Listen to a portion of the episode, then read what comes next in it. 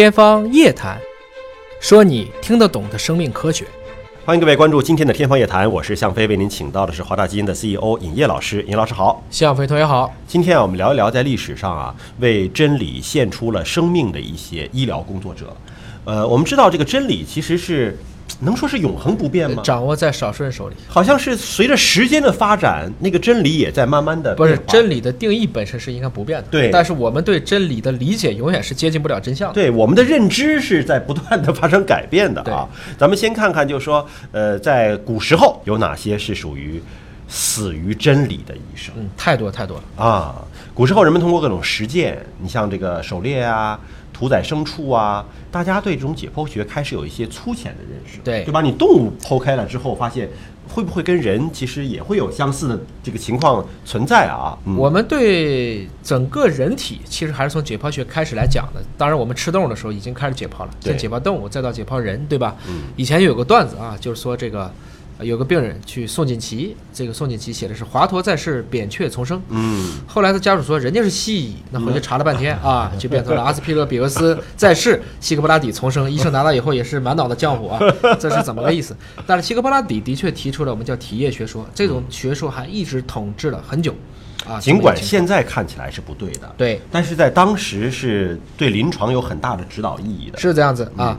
这个过程中呢，虽然希格布拉底他是古希腊时代的，到了古罗马的时代的时候，另外一个重要的人物出现了，就是盖伦。那么盖伦当时写了一本最著名的一个医书，叫做《医经》。这本书其实在医学领域，在那个年代就不亚于圣经的这种级别的一个著作，它其实就是成了西欧医学的一个权威著作。这个过程中写了很多了，血液怎么运行啊，神经如何分布啊，内脏器官都进行描述了。不过当时正好是欧洲啊，这个宗教统治的这个比较黑色的一个时期哈。不准人体解剖，对，是哎禁止的。哎，天主教尤其是不准。对，医经里边提到的很多的这个内容，其实并不是在人身上做的实验。他当时第一个大错误就是认为它是肝是中心，嗯肝是血液运动的中心，是静脉系统的发源地，而人的循环系统呢是由两个独立的分配系统组成的。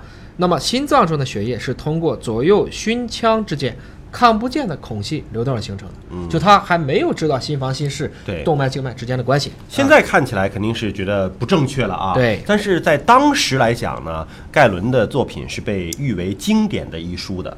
这些一限制就限制到了差不多一千多年以后了，也就是说，从公元二世纪到差不多十四世纪初，我们说文艺复兴开始了。从但丁的《神曲》这个过程中，我们说宗教本身应该说还是鼓励大家更多的是向善，但是教会当年已经慢慢的变成了一种统治工具了。那么因为文艺复兴了，它的黑暗统治开始逐渐的崩溃摧毁，这个时候各种艺术创作出来了。我们当时都知道，我们有文艺复兴三杰，这三杰其实本身都解剖过尸体，嗯，米开朗基罗、拉斐尔还有达芬奇。他们能把人体画的那么好，其实是对整个肌肉的机理是了解非常清晰的。对啊，尤其像达芬奇，达芬奇太多才多艺了。达芬奇本身是画解剖画的很精细，嗯但是你像其他几个人也都不差。你看那个时候，你看他的宗教画，都把那个人身体画到极度扭曲，嗯啊，把他的肌肉各种张力都表现出来，其实就是炫技啊，就表示我对人体观测的是如此的精准。嗯，当然，文艺复兴更多带来是思想解放，但真正说把人体解剖带上了理论著作的，这个必须要纪念这位人，他叫做安德利·维萨里。那维萨里其实是一个比利时人了，他也是一个医学世家他也会画画。啊。这这个当时他们都会，因为 欧洲今天他不学数学的，他不是叫不学数学，他小学生他的美学教育、美育教育。嗯，音乐教育实际上是放在更重，不像我们啊，上来都是先来个数理化加减法，对我们是数理化。是，那么他在一五三三年其实是加入到了这个巴黎大学学医学。这个过程中呢，他遇到了人生两个重要的一个导师，但问题是这两个导师都是盖伦的忠实粉丝，哦，就是拿着一本他的医经就当为这种红宝书一样的，不可以去颠覆的。那么维萨里呢，就在他们的指导下开始去接触盖伦的解剖学理论，结果一接触，哎，觉得我太爱上了。他前无古人，后无来者，嗯不是不让我解剖吗？嗯，我偷尸体，盗墓。哎，他盗墓不是为了钱，对我是为了墓地偷尸，然后解剖来验尸体。嗯这个过程中呢，他就发现，哎呀，这个还是顶了大用的。几次解剖以后，他发现我这个解剖学确实有了非常大的提高。实践出真知、啊。是的因为之前说盖伦的那个书，它更多的是从动物的解剖当中去进行推测和绘图的。啊、对那么这个维萨里等于是从真人的解剖当中来做的，当然提升会非常的大啊。对，但过了几年呢，神圣罗马帝国和法国干仗啊，他被迫只好离开巴黎了。那他就直接到了意大利，到了这个帕多瓦大学继续完成自己的学业。后来呢，因为他的医学比较强，所以直接就聘为讲师了，可以去讲外科和解剖学。那当年这个教学环境，大学当时出来也就是几百年的时间，确实也没啥，就一本书一张嘴，就是把盖伦的这个东西讲清楚，大家也就是靠想象。所以这种窘迫的上课方式，到维萨那里，他觉得这样不行，我直接现场演示解剖。就是拉过来现现场切，他第一个就是说我既要让你们看，嗯，此外我还给你画，哦画一些插图。嗯他以前可是学过美术的，画图实际上是非常简单的。虽然画的没那么好，但是呢，相比以前光拿嘴说，已经带来了很好的名声。嗯终于，一五四三年，一部我们叫惊世骇俗的著作，叫《人体的构造》。今天能看一个人嗯，画的这种红红的肌肉，非常清晰的一些脉络，这个编著出来了。对这个书写了七卷七百页，今天也还可以买一本看啊。嗯，二百七十多张插图，非常漂亮。今天依然还在还有啊可以而且我相信今天这本书对现在还是有指导意义，因为毕竟维萨里是完全通过真人的这个解剖对来给你展示的，所以它的准确度在今天还是有意义。就鲁迅当时写过嘛，他就跟他的老师在聊这个事情。他当时不是也学过一段时间医吗？对，当时老师说：“你看你这个血管这么画固然比较好看，嗯，但解剖学不是美术，嗯不能按照你的想象去画。”而维萨里就坚持了这一点。对，我们今天比较遗憾的是，我们并不知道当时谁帮助他画这些画。我们今天之所以手术能做得这么精准，达芬奇能问世，得感谢这些人。到了一五三九年呢，他的这个解剖学得到了帕多瓦法官的支持。这个法官就觉得你这个工作太有意思了，嗯我给你提供死刑犯的尸体来给你解剖。那么这个过程中呢，维萨里逐渐积累自己的经验，意识到与盖伦好多错了。你比如说，维萨里说，其实人的胸骨是三部分组成的，胸骨柄、胸骨体还有剑突，而盖伦里面说是七部分。嗯，再比如说，维萨里说人的下颌骨是一块儿，但是盖伦说是两块儿，是这么一个情况。嗯所以这些过程中，虽然不停的有解剖学家对盖伦提出过小小的质疑，但是绝大部分呢，其实要不嫌麻烦，我去质疑一个权威干嘛呢？像维萨里这个样子，敢于站出来去否定盖伦理论的，这是第一个人。但是却发现，哎，即使是我做了这么多的实证，我想否定你却没那么容易。因为你可以想象啊，这个理论统治了一千多年，突然有一人说你这个东西错了，就相当于当年你说日心说的提出，这对于嗯不管是布鲁诺、哥白尼、开普勒、伽利略，他们得有多大的一个打击和讥讽？大部分解剖学教授、权威都是盖伦的信徒。虽然维萨里写了很多错误，但是他也同时竖起了很多的公敌，包括教过他的两位导师。自古以来，这叫小胳膊拧不过大腿啊。嗯维萨里也被收拾的不行了。等于他这个书出版的第二年，他就离开了这个帕多瓦，对，对吧？但你走，这些人还是要追着打你。那他跑到西班牙了。嗯，其实跑到西班牙，变成了国王的御医，大家还是要盯着你去打。比如说，他有一次在给西班牙的贵族验尸的时候，刚开始抛开胸膛，哎，接着官说：“你看这心脏还跳啊！”嗯说你用活人做解剖。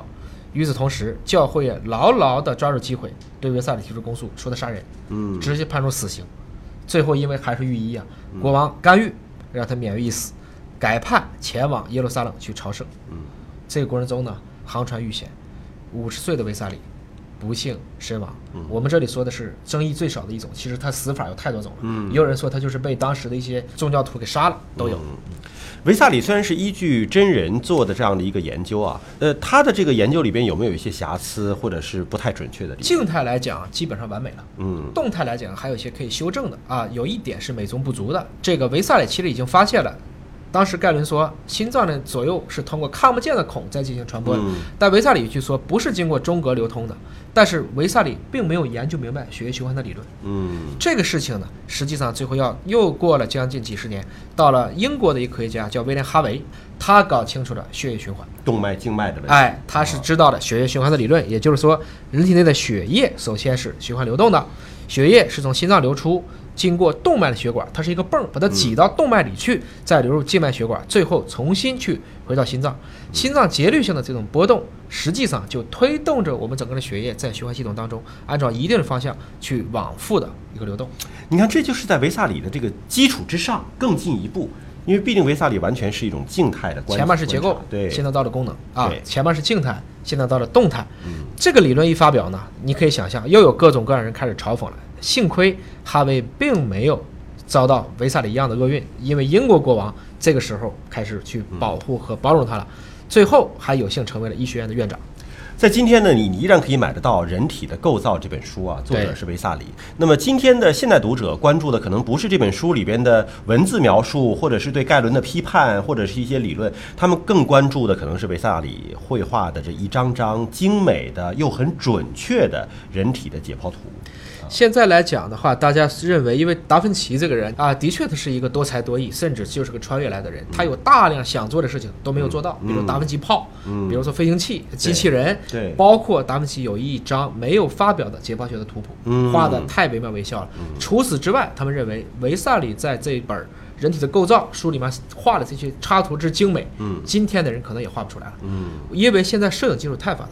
对，但是如果你去看在欧洲在过去的几百年留下来的各种图册，包括我们说的像这样的医学书，还有像林奈做的大量的分类学，这些都非常的漂亮。嗯这些其实可以看得出，当年的科学家都有非常好的艺术功底，特别是对美学的这种把握感悟。嗯啊，实际上维萨里包括哈维，他们给这个医学带来的贡献，这个意义。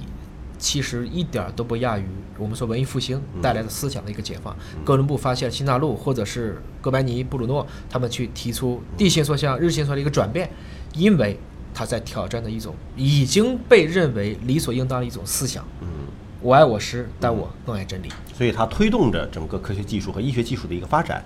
感谢您关注今天的节目，了解更多生命科学知识，可以关注“尹哥聊基因”的微信公众号。